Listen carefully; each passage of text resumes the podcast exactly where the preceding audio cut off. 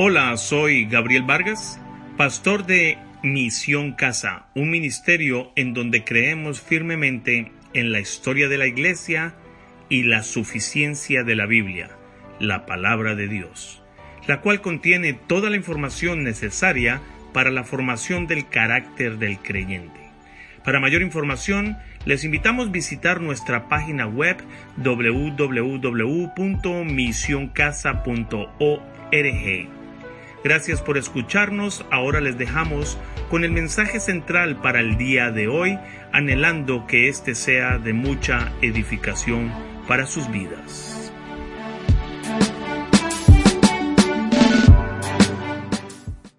Definido reunidos en familia, porque la palabra unidad es la que debe regir en cualquier institución cristiana. Si nosotros, por ejemplo, en la iglesia no tenemos unidad, la iglesia no tiene hacia dónde ir. Cada uno va a ir por su lado. Si el pastor tiene una idea, los líderes otro, las personas otro, pues cada uno va a tratar de ir hacia su lado. Si en su familia, usted como padre piensa una cosa y usted como madre piensa otra y sus hijos piensan otra y cada cual decide hacer lo que mejor le parece, ah, va a haber caos. Entonces necesitamos reunirnos en familia, darle propósito y tener una visión única. Vamos de la mano de Dios en el centro, ustedes están viendo ahí en la pantalla, Dios en el centro, nosotros vamos a elegir prioridades, ver la familia como ministerio, tiempo en familia, pensar en familia. Entonces eso es lo que vamos a tratar hoy. Vamos a orar. Buen Padre, Señor, tú sabes que no confiamos en nuestras habilidades para detenernos o pararnos frente a, a, los hermanos, sino solamente confiamos en lo que tú has hecho en nuestras vidas, en lo que estás haciendo y en tu presencia, Señor. Te pedimos que tu Espíritu Santo sea el que esté acá, guiándonos, enseñándonos, abriendo nuestros corazones, que podamos aprender de lo que tú traes para nosotros. Te amamos, te agradecemos tu presencia, Señor. En tu nombre oramos. Amén. Entonces, estableciendo prioridades. Y ese es el problema que nosotros estamos teniendo hoy en día de que nosotros decimos amar a Dios, pero no queremos sacrificar nada. Y hay conflicto. No es cierto que si usted quiere darle prioridad a Dios y a la familia, a hacer todo el resto que quiera. Físicamente, ¿cuántas horas tenemos al día? 24. ¿Y cuántos días a la semana? ¿Cierto? Entonces, eso es lo primero que yo quiero que usted empiece a reflexionar. Tome notas de lo que usted puede hacer una vez se vaya a esta reunión. Y es, en mi vida, ¿qué cosas podría darle un valor como decir, esto de pronto no es prioritario y quizás lo voy a dejar para después? Porque insisto, aquí usted no va a salir con, ya resolví mi vida. Acá vamos a, entre todos, preguntarnos cosas. Yo mismo. No crean que mi vida es un orden completo. De hecho, creo que más que nadie necesita esta, esta charla que estoy dando. Por, eh, por, ejemplo, en este momento el trabajo ha ocupado los últimos tres años bastante tiempo uh, de mi vida. Cuando tomé la decisión de ser independiente, eh, hay un riesgo grande de, de, que esa independencia te consuma mucho de tu tiempo. hay que hacer ajustes y en eso estoy. Pero yo sé que, por ejemplo, tengo que trabajar eh, por un tiempo no estaba haciendo las cosas que el Señor me estaba pidiendo. Este año he tenido que empezar diciéndole, Señor, debo confiar en ti. Voy a decir sí a lo que me estás diciendo que diga sí. Y ya cuando digo que sí a las cosas que tengo que decir sí, Él me va a ayudar a decir no a las que tengo que decir no. Entonces, insisto, no aquí, aquí no hay una, una persona que está enseñando que tiene la vida perfecta. Lo que quiero es que entre todos aprendamos. Bueno, entonces no cabe todo cuando usted decide, decirle a Dios sí. Por ejemplo, si usted se acaba de casar y usted quiere que su pareja sea lo primero, quizás los amigos con los que usted compartía tiempo los va a seguir teniendo, pero ya no va a poder darles la misma frecuencia que usted tenía antes de que se casara. O le dedica tiempo a los amigos o le dedica tiempo a su esposa. Por ejemplo, si usted acaba de tener bebés, o por ejemplo Minor, que ya tiene dos, le está rindiendo, le decía yo Minor, le va rápido Minor, qué bendición. Pero por ejemplo Minor tiene dos pequeñas bebés, ¿cierto? Niñas. si él quisiera seguir su vida como si no tuviera niñas, va a haber un conflicto. Algo está mal. ¿Qué es lo que se va a sacrificar? Y ustedes saben qué es lo que se está sacrificando hoy en día, ¿no? No necesito decirles. La familia. Nuestros esposos, nuestras esposas, nuestros hijos. Es lo que normalmente decimos, ya habrá tiempo para eso. Dice la palabra que hay un tiempo para todo. Eclesiastes 3, 1. Entonces hay un tiempo que nosotros, para darle prioridades a las cosas, necesitamos saber las etapas de la vida. ¿En dónde estamos?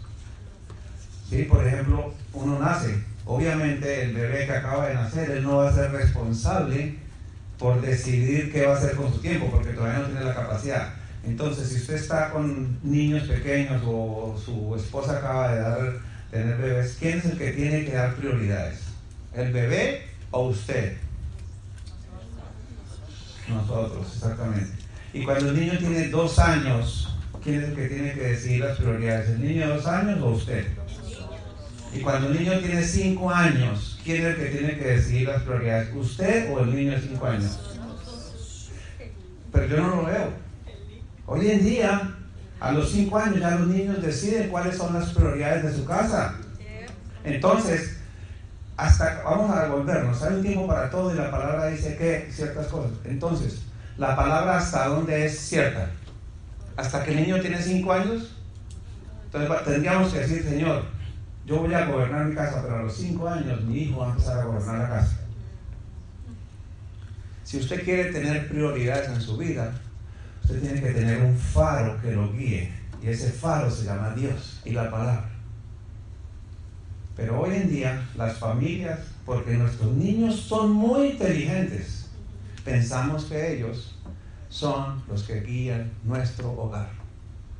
Si usted como papá, si usted como mamá está dando prioridad, no estoy diciendo que no los tengan en cuenta, porque antes no se tenían en cuenta a los niños, no se tenían en cuenta a los niños, los poníamos en un rincón. Gracias a Dios eso cambió. Los niños son parte de la familia, pero ellos deben ser guiados por sus padres. Apunte eso como una forma de reflexionar. Si usted está en esta etapa en que tiene hijos de cierta edad, hágase la pregunta, vaya con su esposa o vaya si usted está sola o solo, haga la pregunta al Señor usted mismo o pregúntele a alguien. Si usted, por ejemplo, no tiene esposo pero tiene hijos, o usted no tiene esposa pero tiene hijos, siéntese con alguien y dígale, ¿usted cómo ve que yo manejo mis, hijos? ¿Son ellos los que guían mi hogar o soy yo? Haga esa pregunta con el deseo de saber, porque de eso va a depender las prioridades que usted empieza a decir en su vida. ¿Alguien, está, ¿alguien quiere opinar al, respecto? ¿Están de acuerdo? ¿Lo ven? ¿Lo, lo perciben?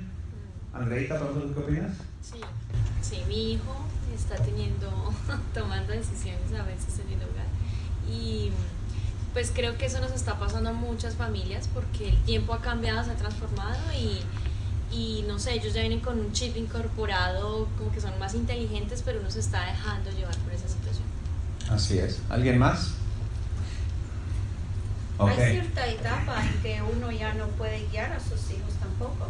Correcto. Por ejemplo, ya se casan. Nosotros ya no podemos decidir ni tampoco opinar, opinar o, ah, ¿cómo le puedo decir? Darles consejos. Dar, no podemos nosotros ya involucrarnos en la vida de nuestros hijos si están casados. La, la responsabilidad ya es de ellos, no es nuestra. Así es. Y sin embargo, si usted quiere darle un consejo, porque es mucha diferencia entre un consejo a una opinión. Quiere Total. dar un consejo a su hijo. Y si está casado y con hijos, ya es difícil. Sí, la, la autoridad y la edad es una barra que se cruzan. Claro. La autoridad, cuando su hijo tiene un día, usted tiene 100% de autoridad sobre su hijo. La medida en que el hijo va creciendo, ellos se van cruzando, la autoridad, la autoridad. ¿Cuándo pierde usted la autoridad sobre ellos? En el sentido, ¿cómo, es tu nombre? Berta. Berta, como dice Berta, en el momento en que tú ya no eres responsable de las decisiones de ellos, ¿en qué edad? Uh, a los 18 A los, cuando se casan, no, porque si se casan de 60, No, Sí, sí. No, la respuesta está bien, pero no es cuando se casan. Cuando salen de su casa tampoco, porque si salen a los 40. Cuando son maduros. Cuando maduran. La ley, la ley, por decirlo así, en el país a los 18, en país a los 21. Ok, entonces, de acuerdo a la ley, nosotros tenemos cierta autoridad y nosotros tenemos que someternos a las autoridades, ¿cierto? Entonces, queramos o no queramos la autoridad en el momento en que ellos cumplen cierta edad, ya mi autoridad no es el 100% por ellos. Ahora, mi influencia sobre ellos es diferente. ¿Ibas a decir algo? Sí, yo iba a decir también lo de la ley, pero muchas veces no tanto la ley, porque la Biblia dice a los hijos que honre a su padre y a su madre. Entonces, yo pienso que perdemos nuestra autoridad como padres cuando permitimos que ellos la tomen. Exacto. Correcto, sí, pero estoy diciendo la, la curva esa, que nosotros, ahora, que nosotros la tomemos o no la tomemos, yo no estoy hablando de punto, estoy preguntando hasta cuándo tenemos la autoridad, no hasta cuándo la ejercemos. Porque yo acabo de decir, a los cinco años yo ya no veo a las familias ejerciendo la autoridad. Ese, es el, problema. Legalmente hay un punto en que la autoridad, por más que ellos la quieran, mi hijo en este momento tiene 30 años. Yo ya, como decías tú, Berta, yo por ejemplo a mi hijo no puedo decirle, tú debes hacer esto.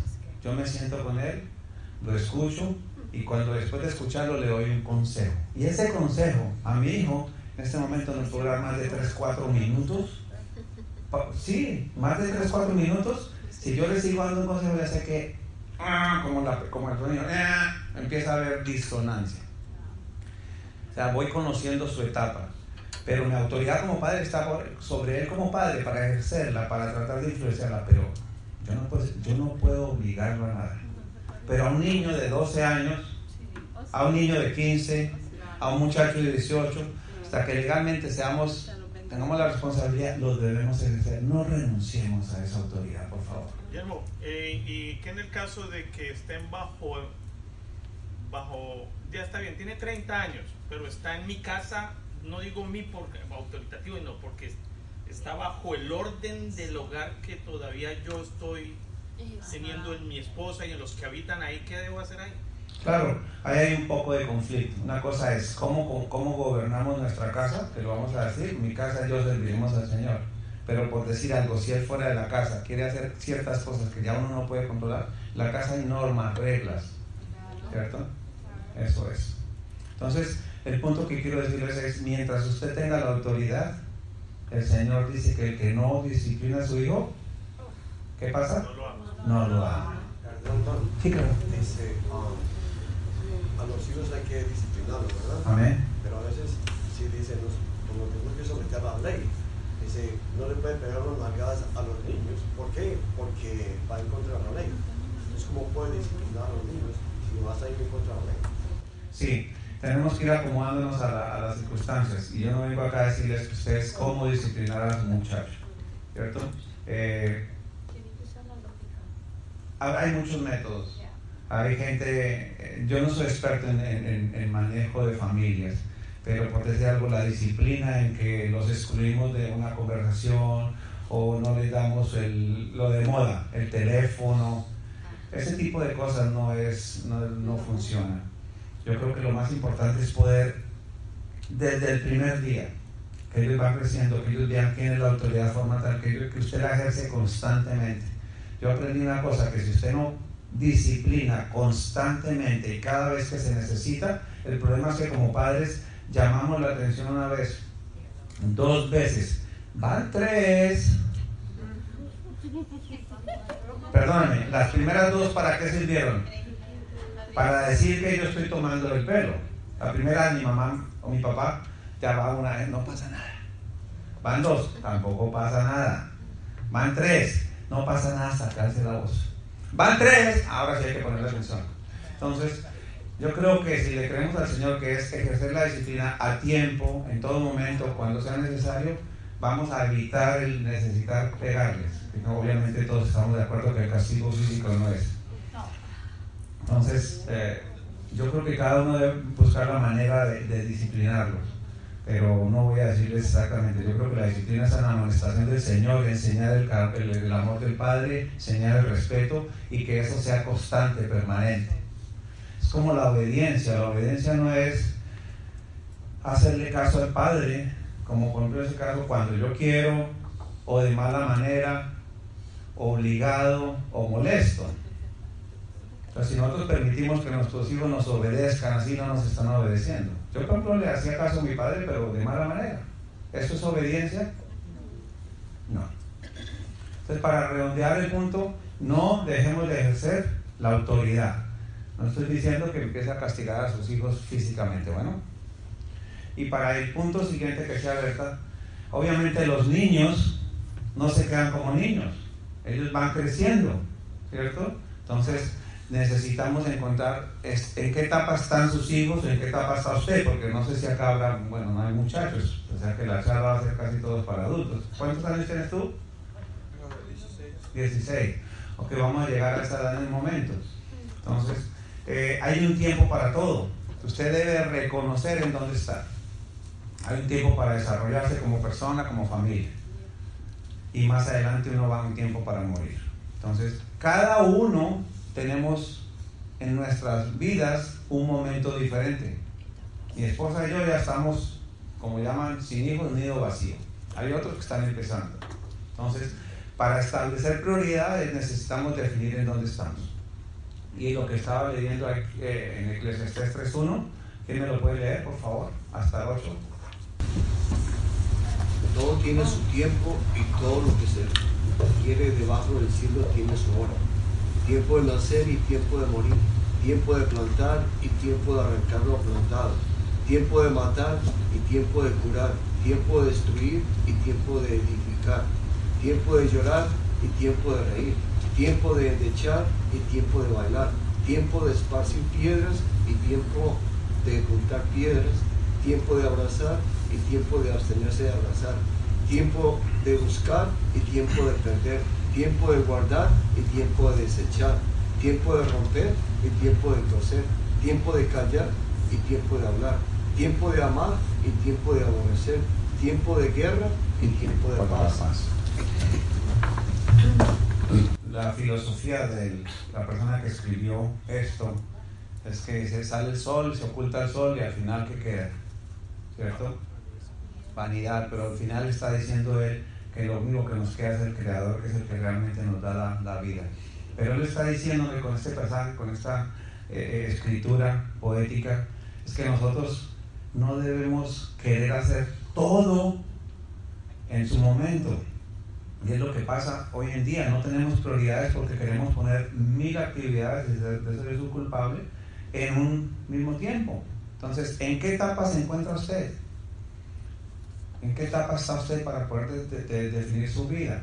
Muchos matrimonios fallan porque los esposos seguimos como solteros. Muchos padres, en Colombia se dice, por ejemplo, que la que se casa es la mujer. El hombre sigue como si no se hubiese casado. Y ese es un concepto equivocado, gracias a Dios ha cambiado. Pero si usted no entiende en qué tiempo está, pues usted no va a poder definir prioridades.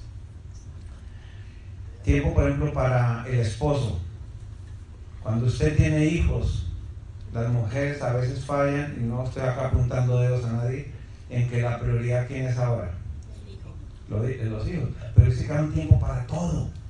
Porque desafortunadamente cuando nace un bebé, él ocupa el espacio y ya no hay tiempo para la pareja. Entonces, es, es, es, enseñar esto es difícil porque es una decisión que cada uno debe tomar. Es decir, acabo de tener bebé, pero sigo teniendo a quién? Su esposo.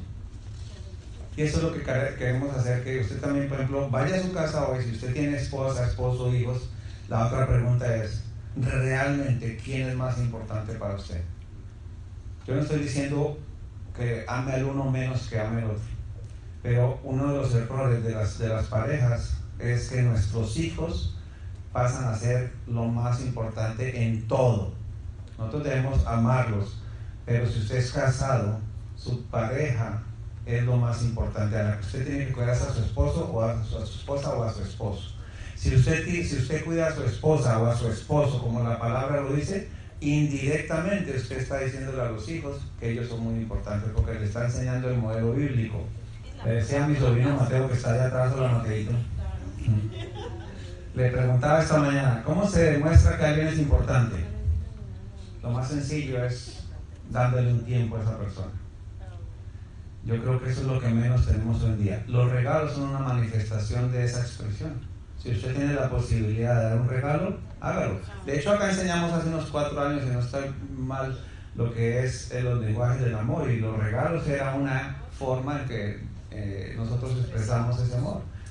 Hay gente que no es que sea interesada, pero se siente valorada cuando usted le da un detalle. Entonces, no está mal. Ahora, lo que está mal es que si no hay detalle, yo esté molesto. Eso, eso está equivocado. Pero si, el, si el amor no se manifiesta, entonces ¿por qué murió Jesucristo? O sea, si el amor no hay que demostrarlo, ¿para qué murió el Señor Jesucristo? O sea, si el amor no se demuestra, ¿qué estamos haciendo acá? ¿Por qué no nos vamos a la casa a seguir haciendo lo que estamos haciendo? Entonces, el amor hay que demostrarlo. Muchas veces un detalle es fundamental para dar. Entonces, lo tengo con esa reflexión. ¿En qué tiempo está usted? Bueno, ahí van a usted apuntando sus preguntas, por favor. Es una gráfica que dice lo mismo, tiempo para todo. ¿En qué etapa se encuentra usted? Si usted está soltero, ¿hay algún soltero acá? ¿Tú? Mateo, ¿quién más? ¿Tú?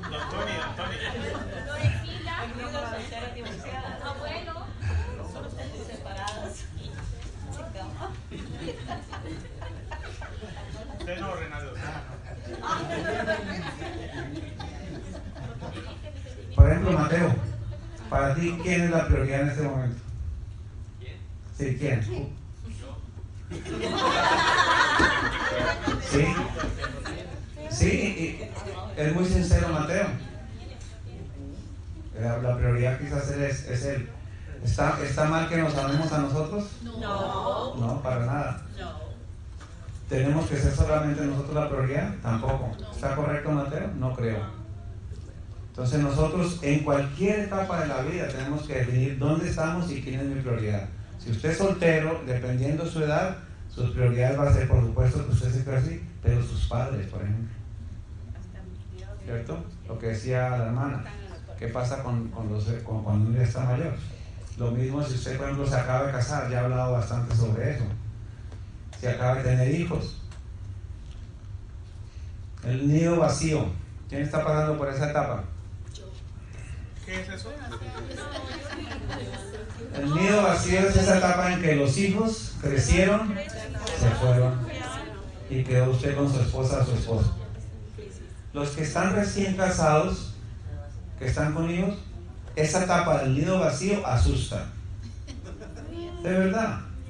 Pero si usted no se prepara para esa etapa, muchos matrimonios, cuando están con el nido vacío, resulta que su prioridad nunca fue su cónyuge, sino sus hijos.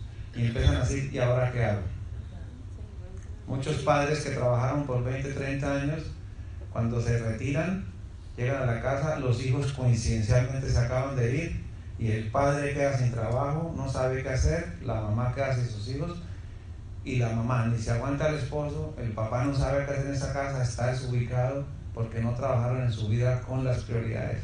Esa pareja quizás no, nunca entendieron que la prioridad no eran los hijos, sino ellos. Después de darse ellos prioridad, los hijos van a recibir esa, esa atención. Usted está poniendo las cosas en orden. Se arranca en el Señor todo esto que estamos hablando es porque el Señor no lo dice. Entonces, estoy eh, eh, dando por, como dijiste tú, la prioridad número uno es Dios, asumiendo eso, la, segunda es la familia. Y todo esto que estamos hablando es porque Dios es nuestra prioridad. Y más tarde vamos a hablar del ministerio como familia, por eso es que no me estoy enfocando mucho en este momento en Dios. Eso lo vamos a hacer en la parte 2. Y muchas veces, ¿qué pasa? Se nos muere alguien ¿Alguien está acá viudo, solo ya? ¿Tú? ¿Tú? ¿Tú? No, yo estoy feliz. estoy con Dios. ¿Pero qué fue la condición? ¿Soltera, viuda, separada? sí, soltero cuidando a mi madre. Por ejemplo, ¿cuáles son tus prioridades en este momento? En este momento, mis hijos, mis nietos, yo mismo. Desde luego, primero Dios. Primero Dios. Exacto. ¿Cuántos años tienen tus hijos? Mis hijos están de cumpleaños. El día de mañana mi hijo menor cumple 42 y el mayor el día domingo, el día lunes cumple 47. Exacto. ¿Y tus nietos? Tengo unas nietas jóvenes de todas las edades y tengo cuatro nietos que están chicos todavía. Hoy vivo aquí en esta ciudad con una hija que tiene dos pequeños de 11 y de 7 años. Exacto. Esta etapa, por ejemplo, es una etapa diferente. Tú dices que la, la prioridad tuya son los hijos. Estar cercano a ellos, compartir lo que pueda, disfrutar de mis nietos. Yo trabajé toda mi vida y eso hizo que sacrificara la relación directa. Me perdí de muchas cosas de mis hijos, pero Dios me ha regalado la posibilidad de hoy disfrutar de mis nietos. El Señor siempre nos da segundas oportunidades. No vamos a decir acá, y no es mi intención decir, por ejemplo, que lo que tú viviste está bien o está mal. Yo me pongo a mí mismo de ejemplo porque yo he cometido muchísimos errores.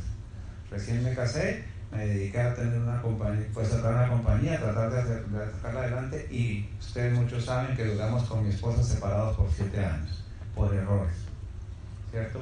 Entonces no soy aquí quien para juzgar. Pero por decir algo, eso es lo que sucede. Nosotros tratar de hacer las cosas cuando ya ha pasado el tiempo nos va a costar. Digamos que la prioridad tuya entiendo lo que ella quiere decir, pero por ejemplo los hijos ya la prioridad pasó. Es, el, el- el tratar de unir la familia lo entiendo, pero ya los hijos están mayores.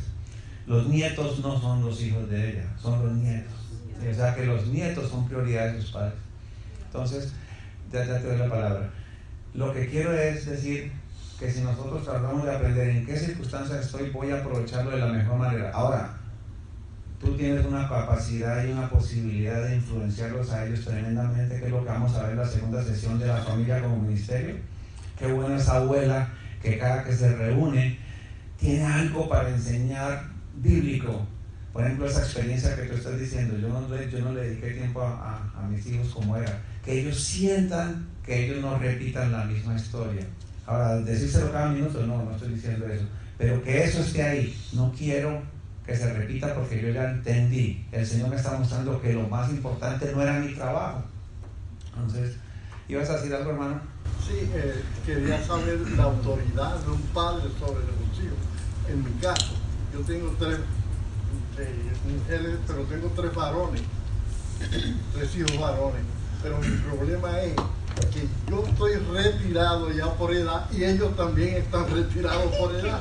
¿Qué autoridad yo tengo sobre ellos? Retirarse. ¿Quién me define la palabra autoridad? Mauricio, ¿tú qué defines como por autoridad?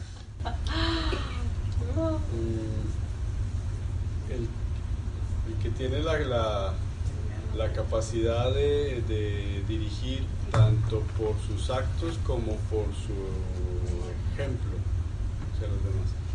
Si yo tengo mis hijos de 40, 50, 60 años, mi autoridad como padre nunca, la autoridad moral como padre, como figura, como sacerdote, nunca va a estar. Si mi hijo está haciendo algo indebido, hoy en día a los 30 años yo se lo voy a decir.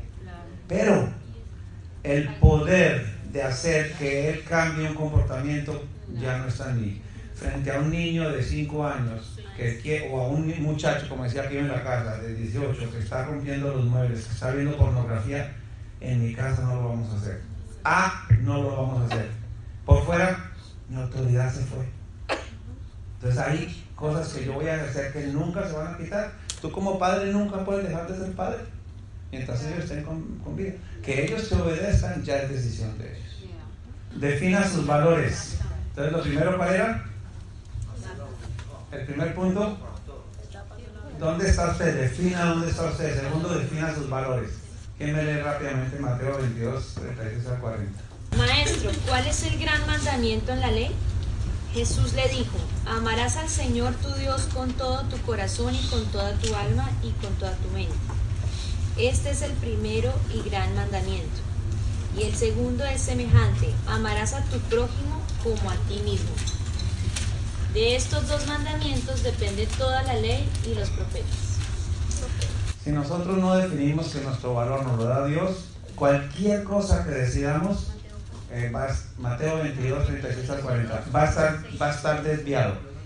En Colombia hay una muchacha ah, se llama Fla, bueno, es una muchacha, no va a decir el nombre, es una muchacha de Brasil que ella enseña sobre familia, sobre cómo se comporta. Y la ven muchísimas personas porque está en los programas de televisión de, del mayor rating. Y muchas veces cuando yo he ido a hablar con familiares, les digo algo, me dicen, pero tal persona dijo algo diferente. Entonces la pregunta es, ¿a quién le vamos a creer? A ella que está diciendo, por ejemplo, que, que si usted, por, él lo dijo una vez, si usted, por ejemplo, necesita una refrescar su matrimonio porque se siente mal, pues, y tener una aventura para darse cuenta que su esposa sí vale. Y la, la señora esta es ah, valorada porque ella está pensando como se debe pensar hoy en día. Entonces, si nosotros no definimos que Dios es lo primero y Él es el que nos da los valores, nosotros vamos a definir todo mal. Segundo, la familia, que me lee 1 Timoteo 5.8. Porque si alguno no provee para los suyos y mayormente para los de su casa ha negado la fe y es puerco no incrédulo. Entonces, obviamente este versículo lo, lo saqué un poquito de contexto para hablar de lo que es la familia. Hay muchos otros versículos de la familia, pero el Señor le dio importancia a la familia. ¿Ustedes qué creen? ¿Dios le dio importancia a la familia? ¿Tú qué crees? ¿Cómo es tu nombre? Roberto. Roberto.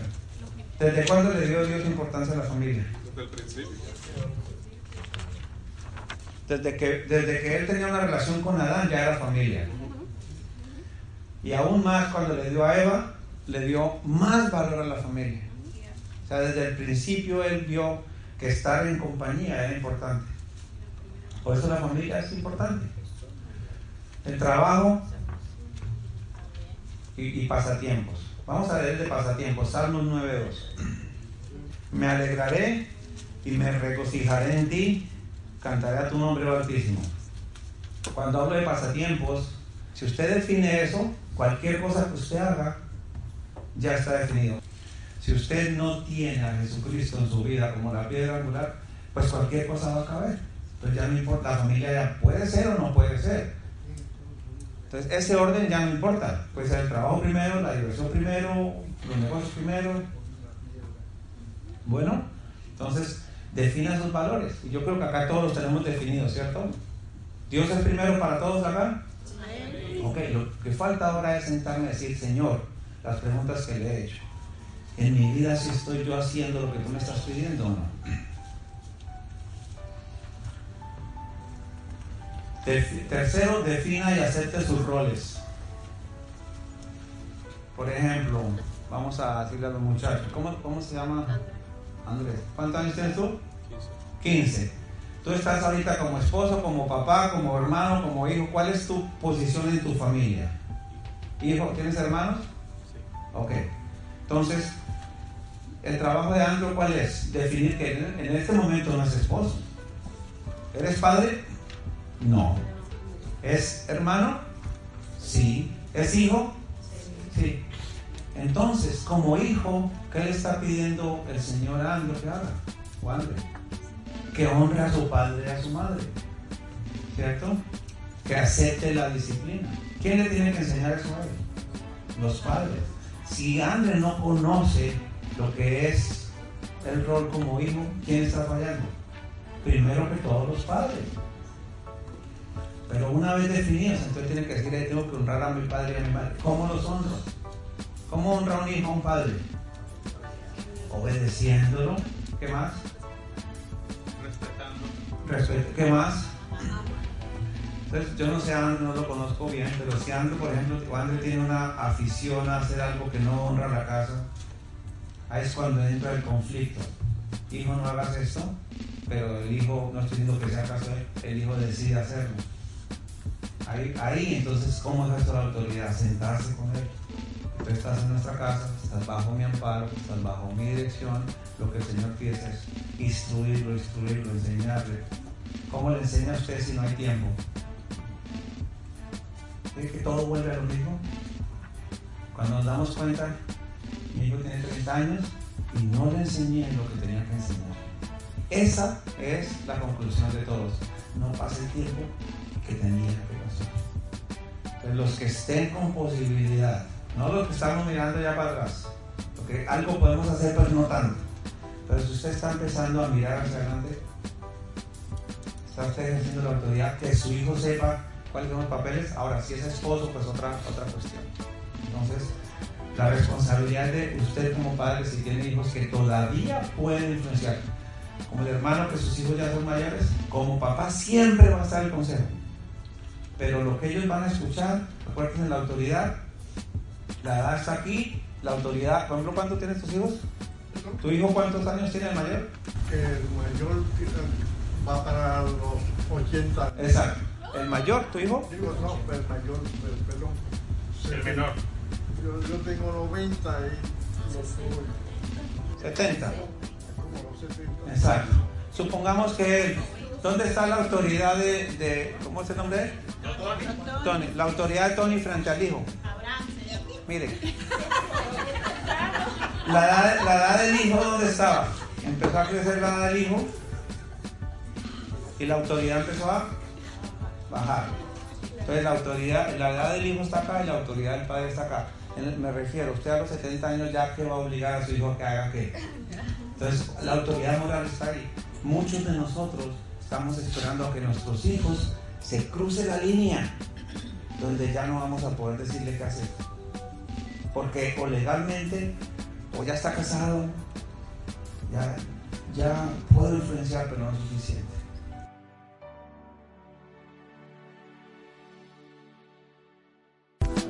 El anterior mensaje fue servido desde el púlpito de la Iglesia Bíblica Misión Casa. Siéntase libre de compartirlo con aquellos que el Espíritu Santo les guíe. Agradecemos de antemano su apoyo a este ministerio. Para enviarnos sus comentarios pueden hacerlo al correo electrónico que aparece en la página web www.misioncasa.org. Que Dios les bendiga abundantemente. Gracias totales.